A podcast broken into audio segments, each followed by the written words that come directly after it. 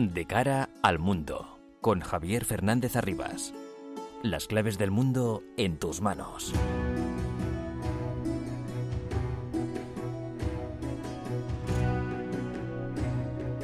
El mundo está muy revuelto y todo lo que pasa nos afecta cada día más.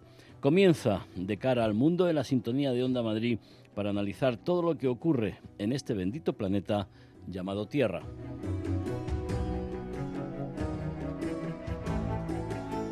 En el desarrollo de un conflicto bélico hay veces que se cumplen algunas reglas y otras, sobre todo actualmente, que nada ocurre como se podría prever. Hay que huir del buenismo a la hora de valorar y considerar los recursos que utilizan cada uno de los bandos cuando se juegan la vida, sus casas, su territorio, su familia, frente a unos invasores que tampoco quieren sufrir demasiadas bajas y que en teoría deberían preservar aquellas infraestructuras de todo tipo porque el objetivo tras ocupar el territorio ajeno sería aprovecharlas en su propio beneficio. Putin ha decidido que en las instalaciones del puerto de Odessa, donde se almacenan millones de toneladas de grano y productos agrícolas para su exportación a todo el mundo, sean objetivo de sus misiles. Cuatro noches consecutivas con ataques, unos 70 misiles han sido lanzados contra diversos almacenes e instalaciones del puerto de Odessa sin que la defensa antiaérea ucraniana sea capaz de evitar todos los impactos. Podemos pensar que Putin echa mano de lo que puede tras el bochornoso escándalo con el grupo de mercenarios Wagner, a quienes pueden echar mucho de menos ahora en el frente para intentar contener la contraofensiva ucraniana. Estamos en uno de esos momentos clave de un conflicto donde las decisiones resultan cruciales en el desenlace de los acontecimientos, que en este caso pueden derivar en una negociación, algo que el presidente ucraniano Volodymyr Zelensky no descarta en unas declaraciones de las últimas horas. Pero eso sí, dice negociar pero sin Putin. Nos parece un poco complicado. El caso es que no solo Ucrania necesita exportar su grano, sus cereales, sus guisantes, que han sido los afectados en el último ataque, el mundo entero lo necesita para evitar una crisis alimentaria. Las negociaciones continúan con un papel destacado para Turquía y Naciones Unidas. Todos miramos al Mar Negro, al puerto de Odessa y a los millones de toneladas pendientes de ser exportadas al mundo.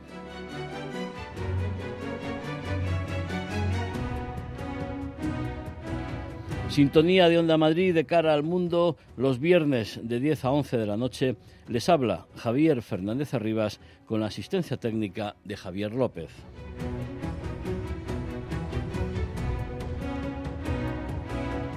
Los asuntos más relevantes de estos últimos días los resumimos en titulares con Álvaro Escalonilla.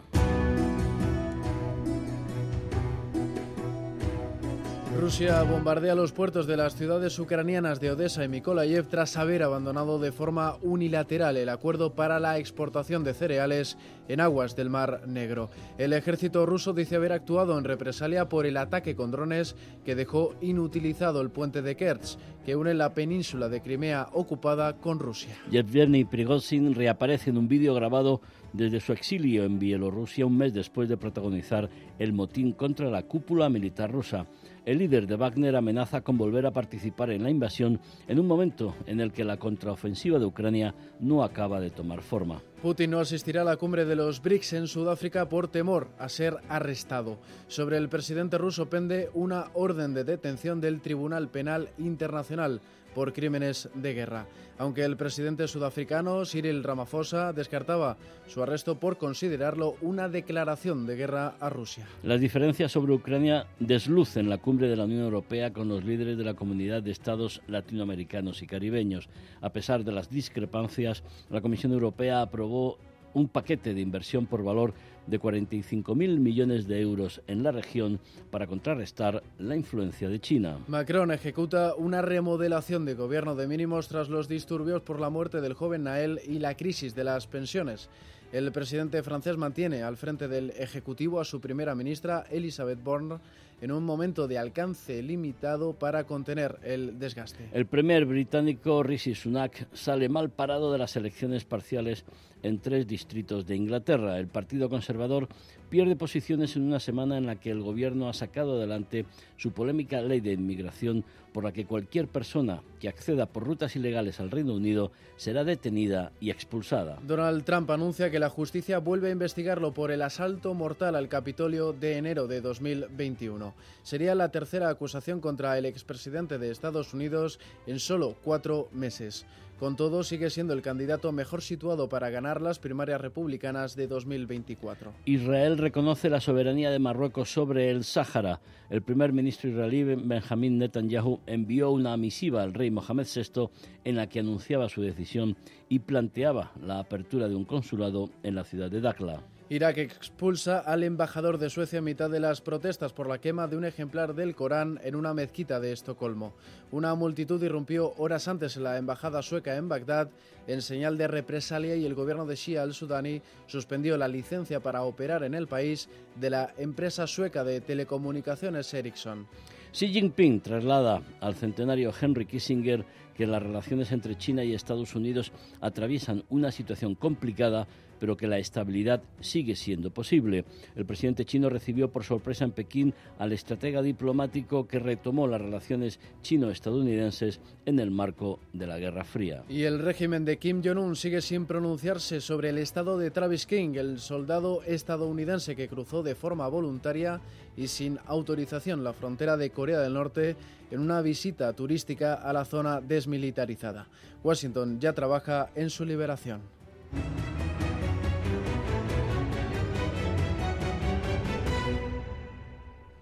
África, un continente de oportunidades para España, incluso, dicen, puede ser la solución para Europa. Representantes españoles y africanos procedentes de más de 20 países participaron en Madrid en la primera cumbre de cooperación África-España organizada por One Africa Forum. Pretende construir puentes y mostrar las posibilidades que ofrece el continente africano. En esta cita tan relevante pudimos hacer numerosas entrevistas que iremos ofreciéndoselas a lo largo de los próximos programas. Empezamos con Rosa Cañadas, presidenta de la Fundación Tanya. Rosa Cañadas, presidenta de la Fundación Tanya, muchas gracias por estar con nosotros. A vosotros, gracias. Rosa, este tipo de, de conferencias, el Africa Spain Cooperation Summit, ¿Qué, podemos esperar? ¿Qué es eh, lo que el objetivo principal bajo su punto de vista? Bueno, espero que esto lo que permita hacer es dar a conocer un poco mejor todas las oportunidades que hay en África y sobre todo quitar este miedo tan, eh, tan grande ¿no? que tienen los empresarios de invertir en África.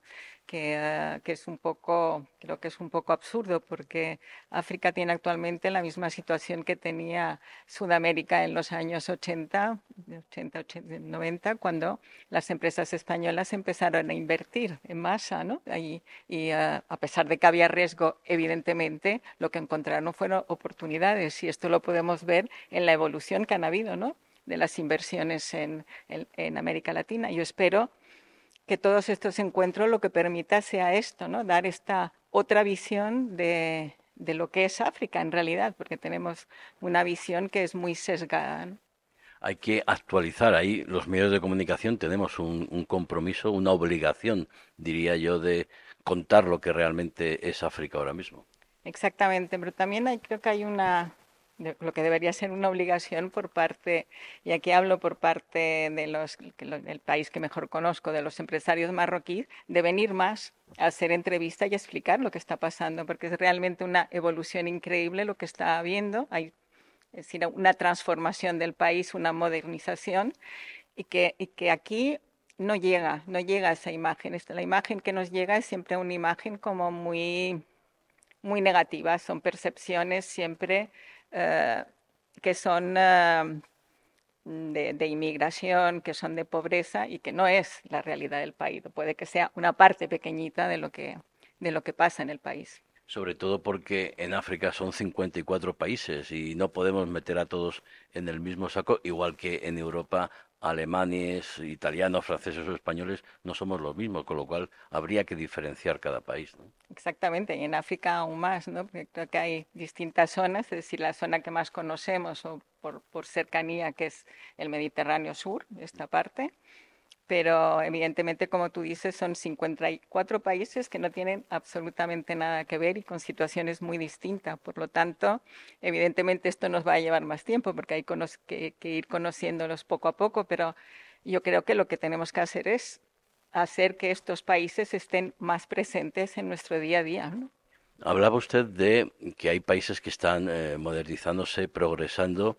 Fundación Tanja, Fundación Tanger, un ejemplo de eso es Tanger. ¿Cuál es la, labor que, realiza la Fundación?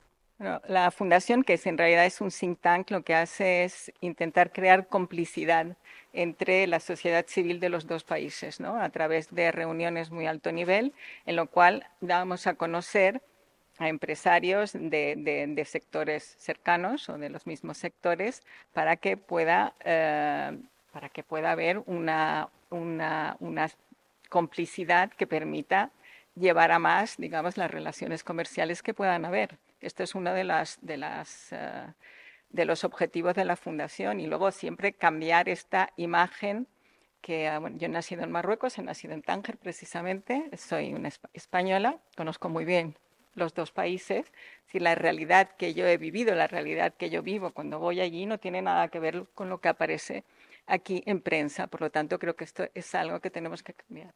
En Atalayar estamos en esa, esa eh, línea de, dar a conocer lo que es un vecino, que es un socio estratégico y que creo que juntos podemos hacer muchas más cosas que no estar siempre eh, enfadados.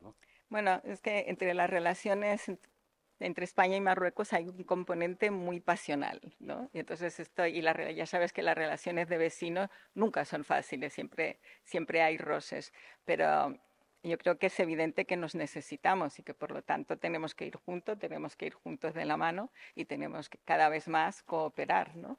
Además, porque ahí hay riesgos, por ejemplo, grupos terroristas en el Sahel, unidades de mercenarios rusos también eh, actuando por ahí de una manera un tanto sui generis, por no decir otra cosa, creo que ahí la estabilidad del norte de África, incluyo Argelia, a la que había que animar a que eh, cogiera la mano tendida de Mohamed VI y, recuperaran las relaciones, esa estabilidad es fundamental también para España y para Europa. Está claro, y yo creo que lo hemos visto con la maniobra de Estados Unidos, ¿no? ¿A qué, a qué país de África ha escogido? A Marruecos. ¿Por qué? Porque piensa que es un país que ha sido muy estable todos esos últimos años y que tiene una muy buena penetración y relaciones con todos los países africanos, que por lo tanto le puede ayudar un poco a em, digamos, a centrar un poco eh, todo, lo que está, todo lo que está pasando, el tema de seguridad, el tema de cooperación.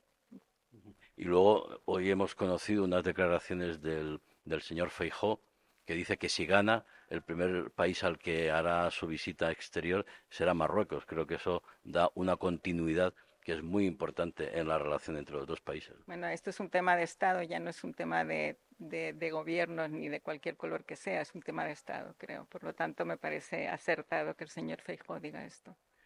¿Qué espera del final de esta Africa Spain Cooperation Summit? ¿Alguna conclusión eh, o una eh, segunda edición, lo que diría que es que ha funcionado y que efectivamente es positivo. A ver, lo que espero es que mm, esto que ya empiece a, conocerse, estas oportunidades que hay, porque yo como siempre digo, eh, África es una necesidad para Europa. Y por lo tanto, eh, tenemos que, empezar a darnos cuenta de ello. ¿no? Rosa Cañadas, presidenta de la Fundación Tanya, muchísimas gracias por estar con nosotros. Gracias a vosotros. De cara al mundo. Onda Madrid.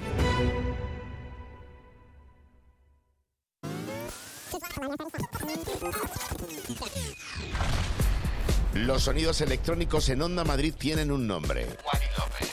Wally López, La Factoría, de lunes a viernes, de 1 a 2 de la mañana. Ahora es más fácil escuchar. Es más fácil escuchar. Descarga en tu móvil la aplicación Radio Player y elige Onda Madrid como tu emisora favorita. Desde cualquier lugar y con el mejor sonido. Únete a Radio Player la aplicación es gratuita y solo tienes que descargarla en tu móvil. Escucha Onda Madrid de otra manera. De otra manera. Hazlo a través de Radio Player.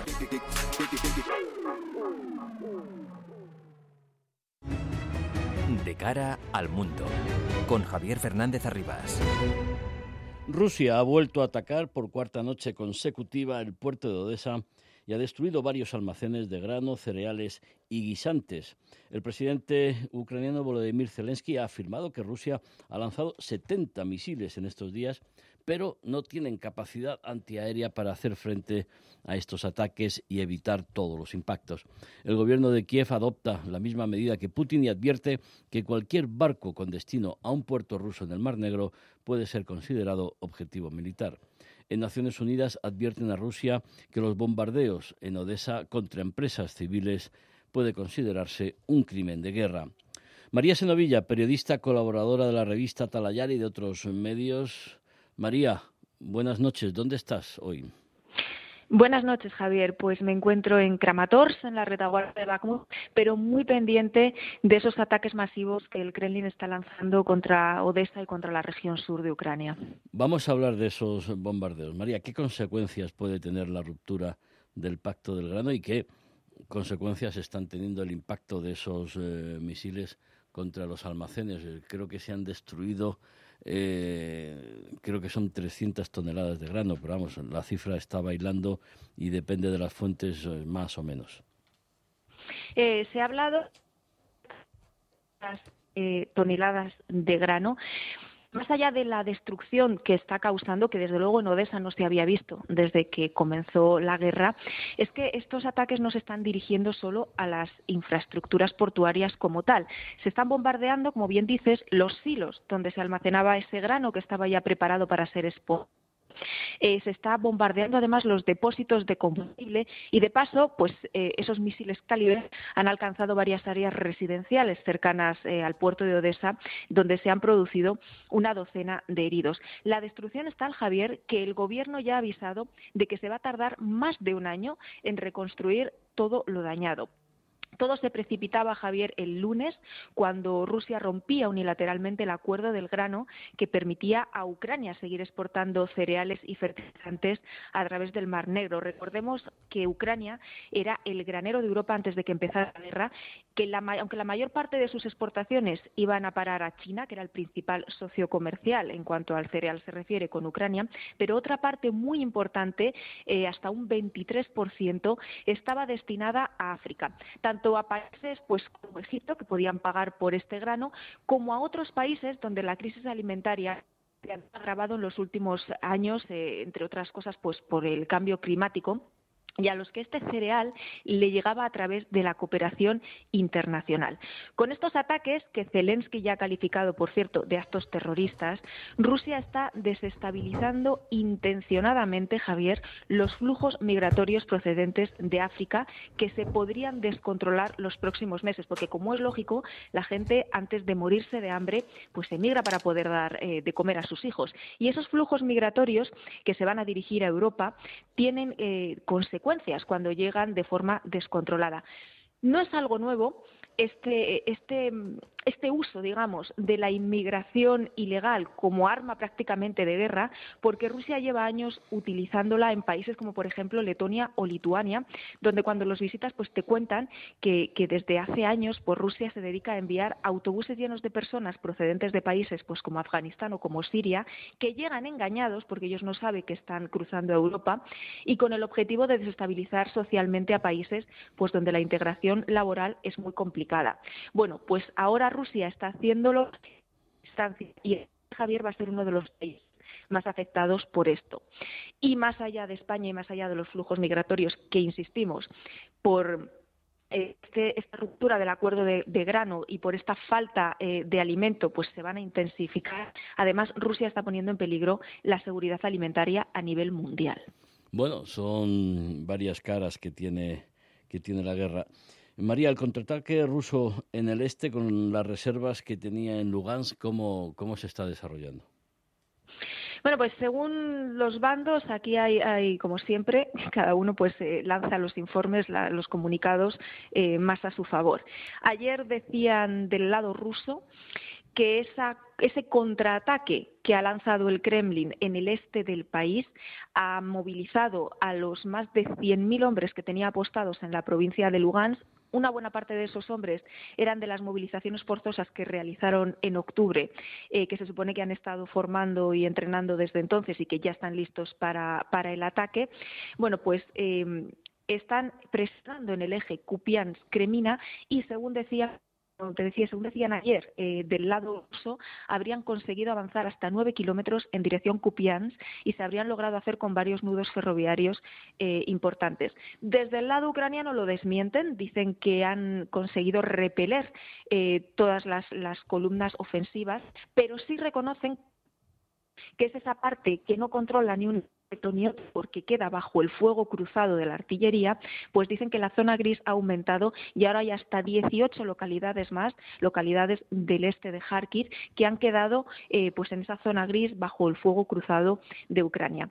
Más allá de, la, de, los avances eh, pues en los mapas de esos nueve kilómetros que podría haber avanzado Rusia o no, lo que está suponiendo esta jugada, esta jugada que ha hecho el Kremlin, es que Zelensky se ha visto obligado a dividir su ejército.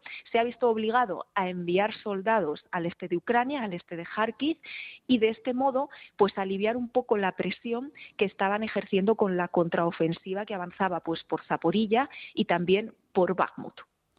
Una última cuestión, María. Reaparición de Prigozhin. Si no fuera tan tan relevante y tan cruel la situación, podríamos decir eso de que no estaba muerto, estaba, pues eso, por ahí.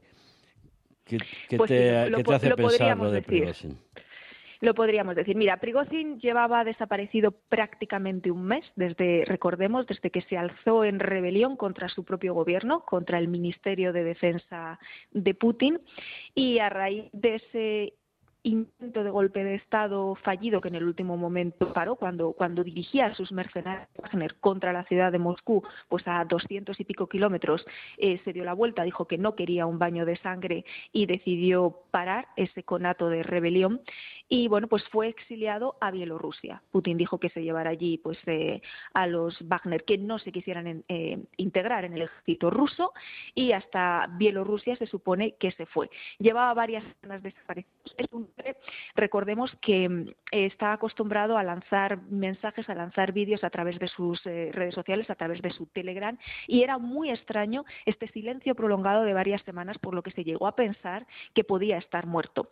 Entonces, ayer reaparecía, eh, grababa un vídeo al pie de su, a los pies, en la, escalinata de su avión privado, para decir que estaba en Bielorrusia, para decir que sus tropas, sus mercenarios, no iban a volver a combatir a Ucrania y a decir que era una desgracia lo que estaba eh, sucediendo en el frente de combate de Ucrania, lo cual también es muy irónico porque él formó parte de esa desgracia durante los últimos 16 meses, además participando en ofensivas tan devastadoras como la de Mariupol o la de Bakhmut. Pero ahora parece que se retrae de todo lo que ha hecho el, líder de los mercenarios Wagner y dice que sus hombres no van a volver de momento a luchar a Ucrania y que se van a centrar en los proyectos que tienen, como no, volvemos otra vez a África.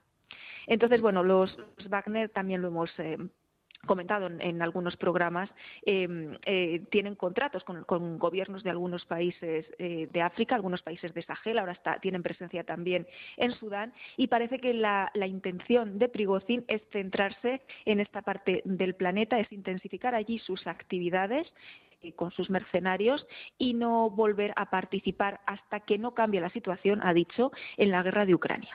Para nuestra, nuestra desgracia, porque su presencia en África es sinónimo de desestabilización y eso nos afecta muy, muy negativamente. María Senovilla, periodista, colaboradora de la revista Atalayar y de otros medios desde Ucrania.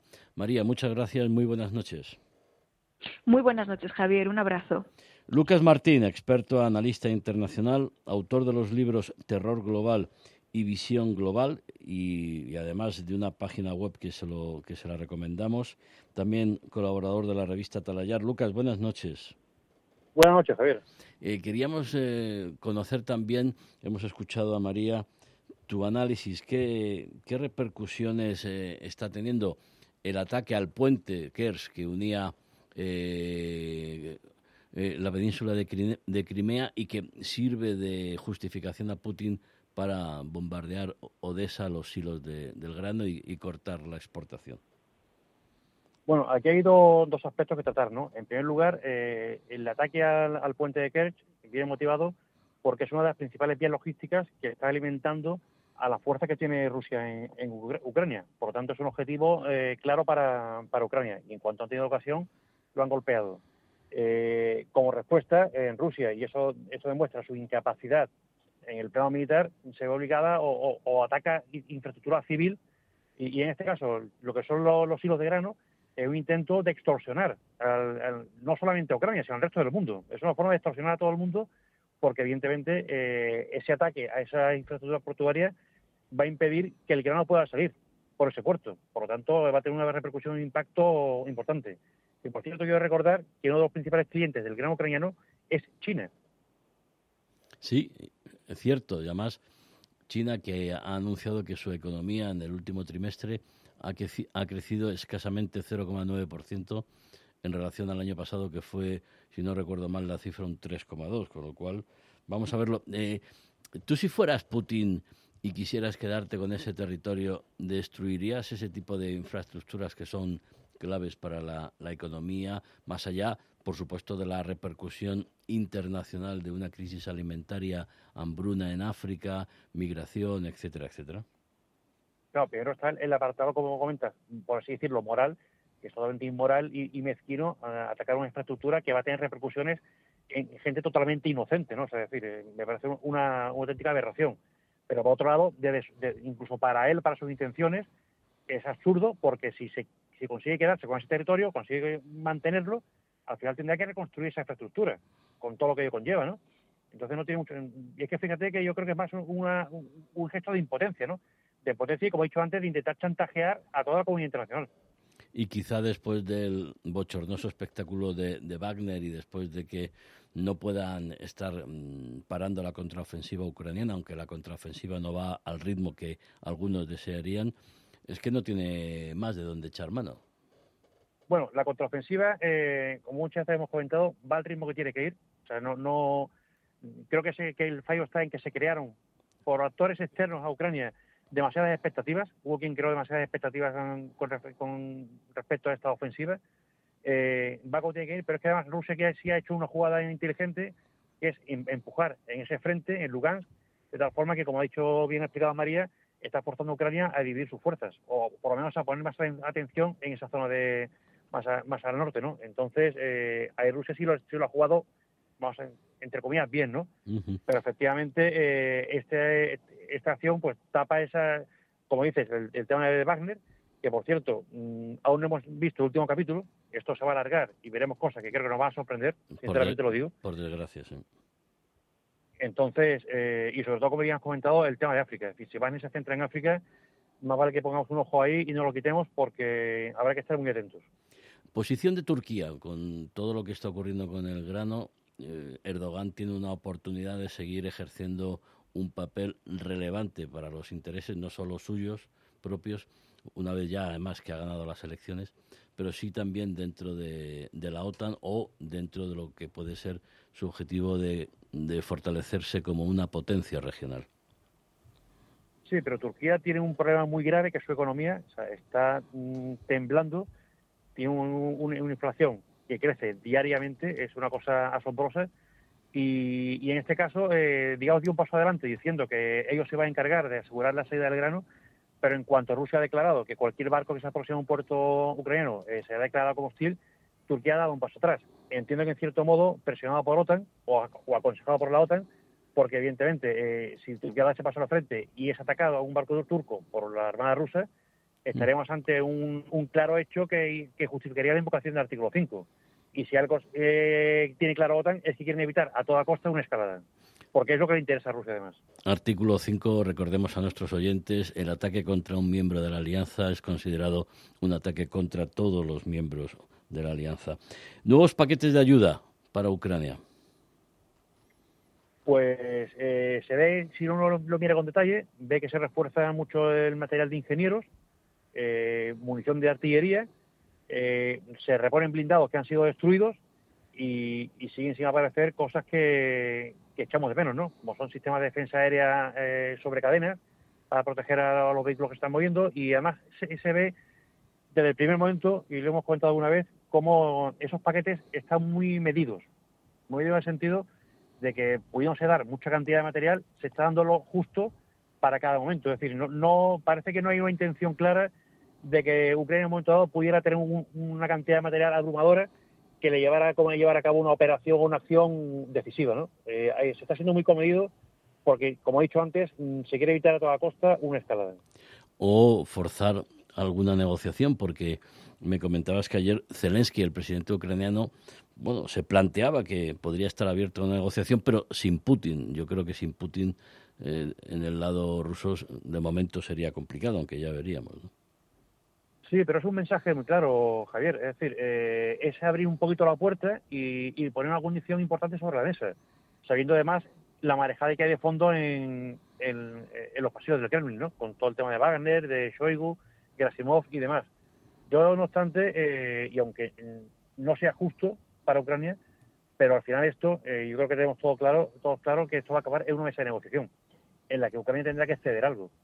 Y, y, eso es así, porque es que además de eso depende, o de eso va a depender su, su posible entrada en la OTAN. A menos que se llegue un acuerdo con unas fronteras internacionalmente reconocidas y que no dejen lugar a dudas, eso no va a suceder, esa entrada en la OTAN. Entonces, eh, yo creo que todo se va encaminando ahí y que esos paquetes de ayuda tan medidos están también pensados para facilitar que Ucrania recupere al menos lo que ha perdido desde febrero del año pasado, pero yo creo que Crimea, por ejemplo, va a ser la pieza clave la piedra, la piedra de toque eh, que Rusia, que Rusia no va a renunciar y que, Ucrania usará pues como palanca para, para negociar.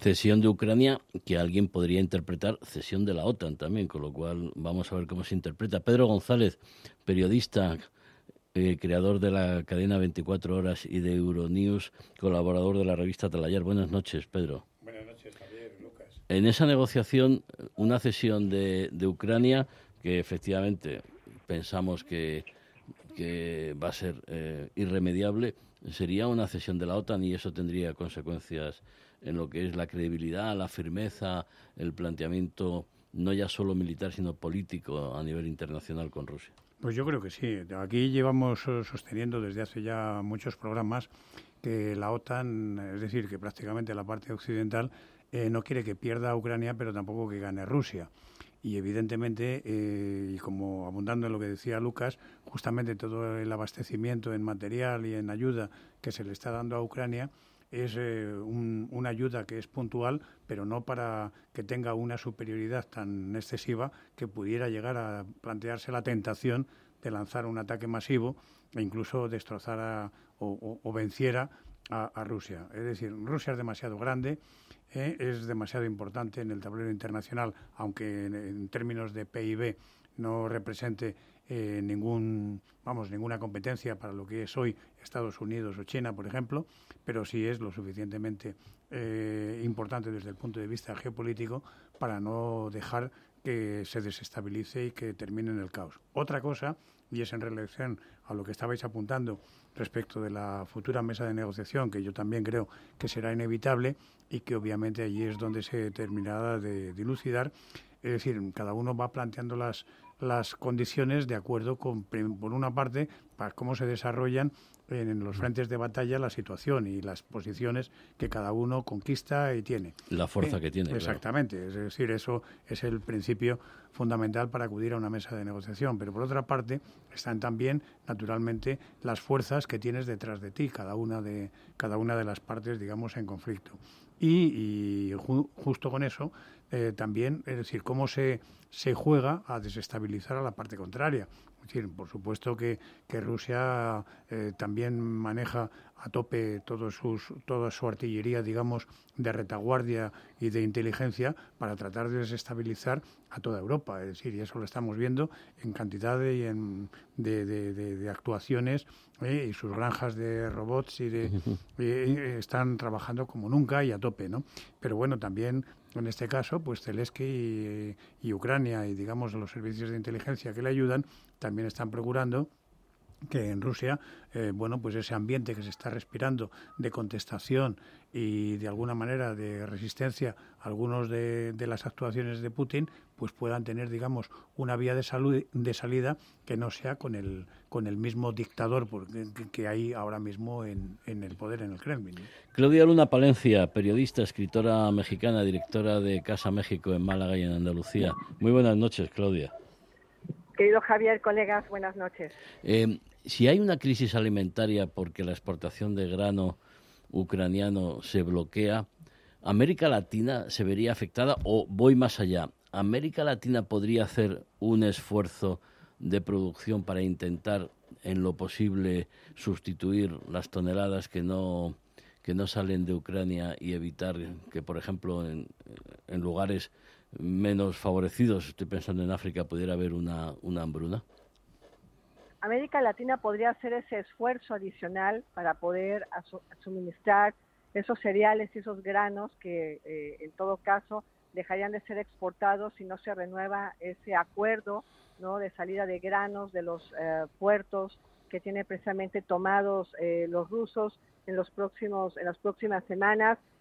América Latina es un bastión muy importante y cada vez cada vez se da cuenta del papel económico y político y geopolítico relevante que tiene, a tal grado que, bueno, en esta reciente cumbre de la Unión Europea con los países de América Latina y el Caribe en Bruselas, bueno, Ursula von der Leyen abrió el grifo del dinero y dijo que había 45 mil millones de euros dispuestos para entrar a financiar diversos proyectos sostenibles de economía circular, de energías verdes, renovables, limpias, de hidrógeno verde, de litio, de cobre, porque dijo Ursula von der Leyen, quieren reducir la dependencia lo más posible del comercio de con China al respecto del litio, de cobre y de muchos otros insumos. Y por supuesto que también dentro de esos commodities, de esas materias primas, pues estaría en algún momento la entrada de esos granos, de esos cereales, que por supuesto tiene Brasil, tiene México, tiene Colombia, pero bueno, todo depende, ¿no? Pues de, de, diplomacia,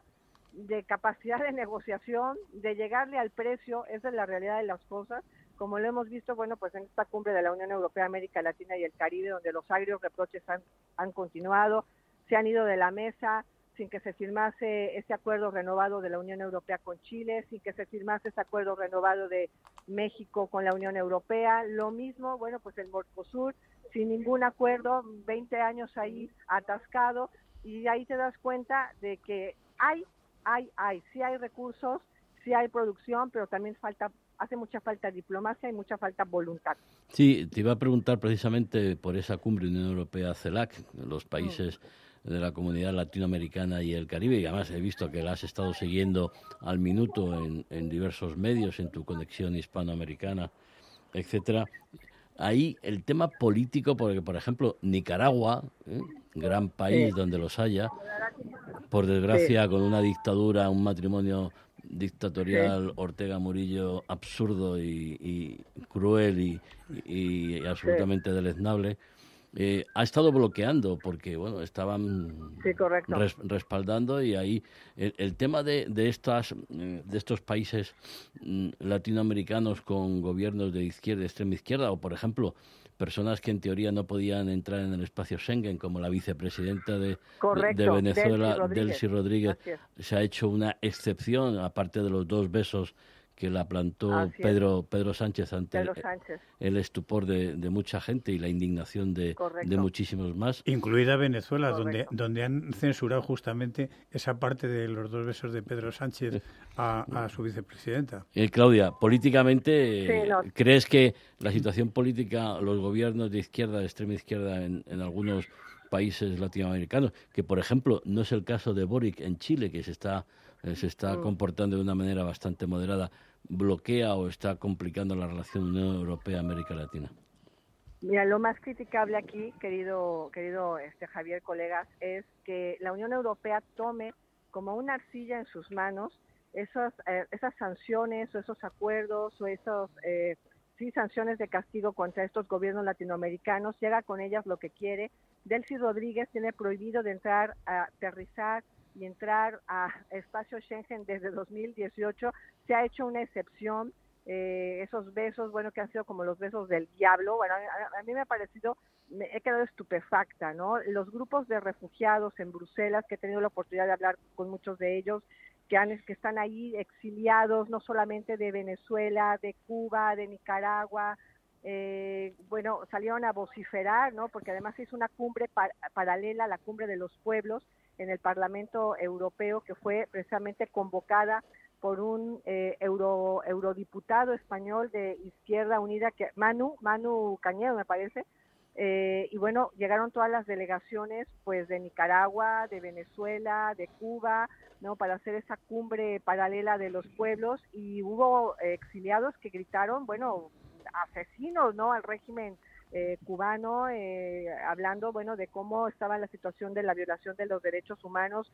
Eh, muy, muy curioso porque durante esta cumbre de casi dos días no se habló de derechos humanos, no se habló de libertad de expresión, no se habló de democracia, esos tres temas espinosos no se tocaron para no lastimar los intereses de esas delegaciones parias, ¿no? De, de Venezuela, de Cuba, de, Nicaragua, eh, por supuesto, y te das cuenta de que tenemos la Unión Europea y América Latina, que son, somos las dos orillas, lamentablemente siempre en el tiempo llevamos nuestras manecillas del reloj de forma contraria. Mientras Europa se, se pinta de una ola conservadora, América Latina se pinta de una ola eh, neopopulista con tintes pues de autocracia, ¿no? Eh, eh, he seguido bueno los discursos, por ejemplo, el propio González, que es ahora el presidente de la CEDAC, el de la CEDAC, el presidente de, Vicente, San Vicente y Granadinas, bueno, pues diciendo que cómo era posible que la Unión Europea defendiese y armase a Ucrania, que por qué no se preocupaba de Haití, que también estaba en una situación terrible, o de la propia Palestina, ¿no? Ese bloqueo a Zelensky curioso, Zelensky ya ha hablado en todos los foros del mundo, menos en los foros latinoamericanos.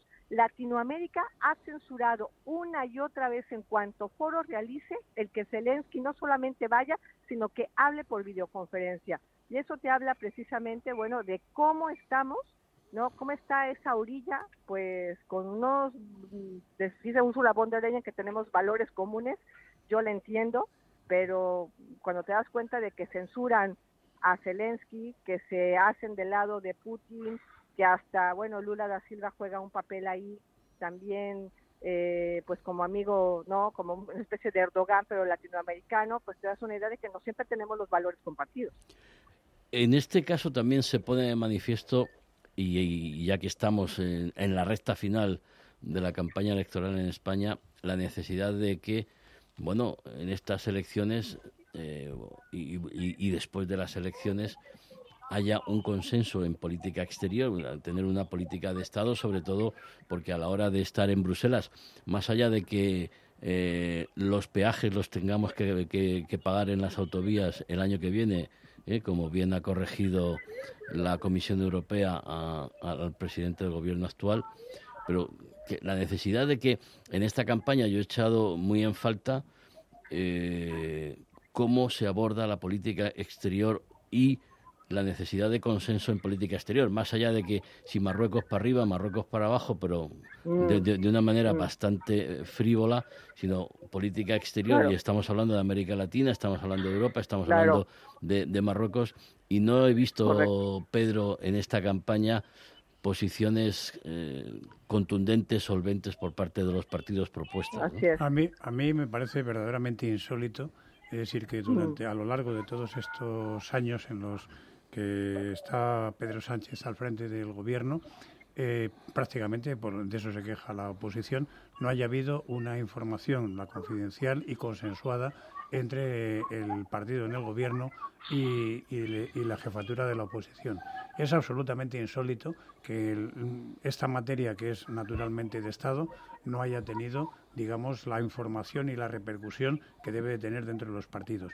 Yo creo, de todas maneras, que esto, bueno, y al propio Núñez Fijo, eh, se quejó a la presidenta de la Comisión Europea, a, a Ursula von der Leyen, eh, respecto a la posibilidad de que él sea el nuevo jefe de gobierno, de que no le ha venido absolutamente ninguna información procedente de la Moncloa y de las esferas del gobierno respecto de la presidencia rotatoria de España en la Unión Europea. Esto, como se puede comprender, es absolutamente anormal y es una situación que solamente, bueno, pues no se puede pasar en este país y cada uno puede tener su, su, propia interpretación. Lo que sí es cierto es que, bueno, mm, los consensos hay que restablecerlos.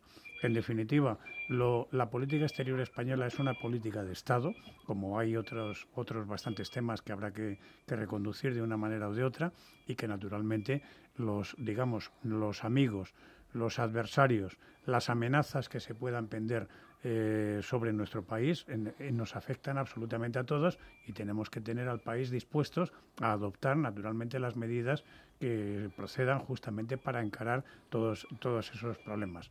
Hablabas ahora mismo, decías, hablabas de lo de Marruecos, es decir, bueno, el, el jefe de la oposición, eh, Núñez Feijóo, se quejaba de no saber, de no saber, mm, bueno, pues los motivos. Nada. na- absolutamente nada de lo que pasa en Marruecos. Y lo que sí es cierto. De lo que ha negociado, de lo que ha negociado. Pedro Y- Sánchez con, Y con más Marruecos. allá, y más allá de que evidentemente, oscurito. claro, y- Más allá de que la decisión sobre el Sáhara consideramos que es acertada, pero Pues, es- debería haberla consensuado con la oposición y haber ido al Parlamento a explicarla. ¿no? Evidentemente, y aparte de eso, es decir, España ha mantenido una postura tradicional que naturalmente no tiene que, por qué ser inamovible respecto del norte de África, pero sí el mantener justamente el equilibrio necesario, porque tan vecino, tan vecino nuestro es Marruecos como lo es Argelia. Y evidentemente, pues bueno, el, el- el recurso manido, digamos, de la propaganda o de, o de las reacciones que dicen, bueno, pues oye, eh, Marruecos cuando se enfada resulta que nos suelta cientos de pateras. Bueno, pues eso es lo que acaba de hacer Argelia, ¿eh? justamente así en su contrario. Pues quiere decirse que hay que Mira, mantener que veo- ese consenso. ¿no? Ha sido Argelia quien ha cortado. Una, u- eh, eh, a- ahora te doy paso y ya cierras tú, Claudia. Sí. Lucas, ¿tú piensas que, que la política de España de apoyo, por ejemplo, eh, al tema de Ucrania y tal, puede cambiar después de las elecciones o eso es algo ya consolidado o incluso puede mejorar con otro gobierno? Hombre, yo creo que el caso concreto de Ucrania no creo que vaya a haber mucha diferencia, ¿no? Eh, lo que sí quería comentar, es muy rápido, es que animaría a que cualquiera coja el programa político de cualquiera de los partidos eh, y se fije en cuánto dedican a política, a política exterior y de seguridad. Y hemos visto los propios debates, qué se ha hablado, qué se ha, qué se ha discutido sobre este tema. A mí me da mucha envidia, siempre lo he comentado, creo que he contado alguna vez, eh, los países como anglosajones, Reino Unido o, o Estados Unidos, donde la política de seguridad y exterior eh, es seguidista, es, es, es decir, no condovaría gobierne quien gobierne. Hay pequeños matices, se pueden enfocar ciertos temas, pero en gobiernos republicanos o demócratas, esa política está consensuada y no se varía, porque es fundamental para Exacto, esto. la de Estados Unidos y sin ir más lejos también la Francia, que no es un país me da mucha envidia anglosajón. eso, sinceramente. Ujú. Sí, Claudia. Sí, mira, yo creo que las indefiniciones son siempre riesgosas. Las indefiniciones son un arma de doble filo porque abren una ventana de incertidumbre en la, en la cual todo puede pasar. Hemos visto que esta, la presidencia, no, todos los eventos que se están organizando a partir de la presidencia de España del Consejo Europeo, a mí me explicaban en la Moncloa que llevan hace un año preparándolos, están completamente preparados. Eh, es decir, los mandos medios son los que han operado todo. Sánchez es el que da la cara, por supuesto, el que manda el mensaje. Esto puede cambiar a partir de unos días, si no sea Sánchez, sino sea Núñez Feijó, el que termine este, esta presidencia del Consejo Europeo el próximo 31 de diciembre. Y por supuesto, eh, no se ha pronunciado al respecto de si va a impulsar, como lo ha dicho Sánchez en su momento, el que en esta presidencia de, de- de España se firme no ese acuerdo modernizado de México con, con- la Unión Europea. Ha prometido también que se firmaría ese acuerdo eh, de, de- de- de la Unión Europea con Chile y que, sari- que le dijo a Lula da Silva Sánchez que sacaría adelante el acuerdo de la Unión Europea con Mercosur durante la presidencia de España, que es una expectativa de que pueda suceder a finales de año. Esto si Sánchez continúa al frente, porque no sabemos cuál es la postura al respecto de Alberto Núñez Feijóo, ¿no? Por supuesto. Entonces, Sí, pero ahí- el problema, ahí el problema la- Claudia, la es que Sánchez de se, se va de la cumbre porque tiene un mitin en Huesca y tiene que, que- que venir, a- claro, venir a claro, España a un mitin a Huesca, luego vuelve a Bruselas, luego vuelve a dar Ha dejado plantado la silla Da- da- vacía. da y- una- da una impresión de muy poca seriedad. Es tremendo. Ha de- claro, ha dejado plantados a varios mandatarios latinoamericanos porque luego tenían un encuentro binacional. Eso ha sucedido, por supuesto. Pero yo, me, yo hablo al respecto de que es necesario en política exterior, sobre todo, tener siempre una definición. ¿no? Eh, no dejar abierta ninguna ventana de incertidumbre, porque lo mismo son las relaciones de España con, con Marruecos, que con América Latina, que con Asia, que con Medio Oriente, que con China. Entonces, por supuesto que ahí eh, es, un motor muy importante, ¿no? Al respecto, por ejemplo, las mismas relaciones de España con Argelia. Mm, algo importantísimo que hay que retomar eh, también, ¿no? Entonces, sí me parece que yo estoy de acuerdo con, con Pedro cuando él decía que lo que estamos viviendo son eh, una forma de hacer política de forma inusitada. Parecería que, hace, que se hace política exterior al calor del café de la mañana, ¿no? Y que se van tomando decisiones que después no se meditan la vorágine de daños colaterales que pueden provocar, ¿no?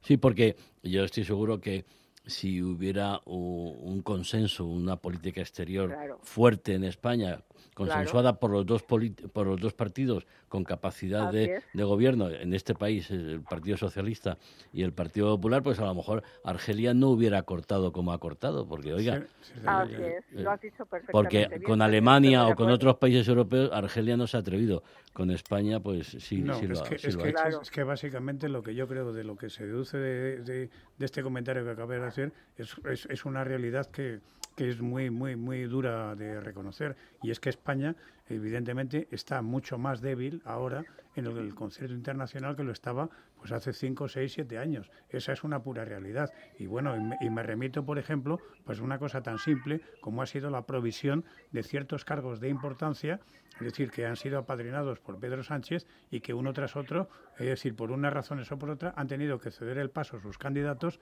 a otros candidatos de países más fuertes, porque así se negocia y evidentemente este país es mucho más fuerte, este o cualquiera, si se presenta unido en los frentes que son de Estado. Y evidentemente cuando se presenta dividido, ese país es, es mucho más frágil. Vamos a ir, es decir, mucho más vulnerable. Hay, que recordar, hay que recordar, bueno, pues sin ir mucho más lejos, pues estamos hablando de elecciones y estamos prácticamente a menos de 48 horas de que se produzcan. Pero el caso del proceso en Cataluña, el esfuerzo que se hizo desde el punto de vista diplomático, y yo creo que con bastante éxito, en el anterior eh, Ministerio de Asuntos Exteriores por desactivar justamente aquel proceso que automáticamente debilitaba muchísimo la posición española. Y cierto es que al señor Puigdemont y a la gente representativa del proceso no se le recibió oficialmente en ningún sitio. Y bueno, pues evidentemente esa fue una política consensuada y bien. Pues mm, evidentemente eso marca la fortaleza del país. Y si nos presentamos divididos, es decir, por las razones que sean, secesionistas, de intereses particulares o lo que sea, el resultado clarísimo es que España es mucho más débil. Bueno, pues aquí lo dejamos. Eh, ya la semana que viene hablaremos de, los resultados de, las elecciones. Hay que ir a votar. Y hay que ir a votar, sí, hay que hacer un esfuerzo, hay que ir a votar sí o sí. ¿eh? Sí o sí. Y ir por la mañana temprano y, dejar la playa para, para la tarde. Pedro, Lucas, Claudia, muchísimas gracias, buenas noches. Buenas noches, compañeros.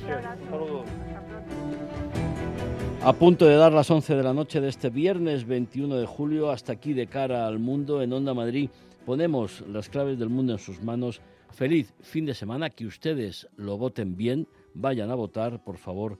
Les habló Javier Fernández Arribas.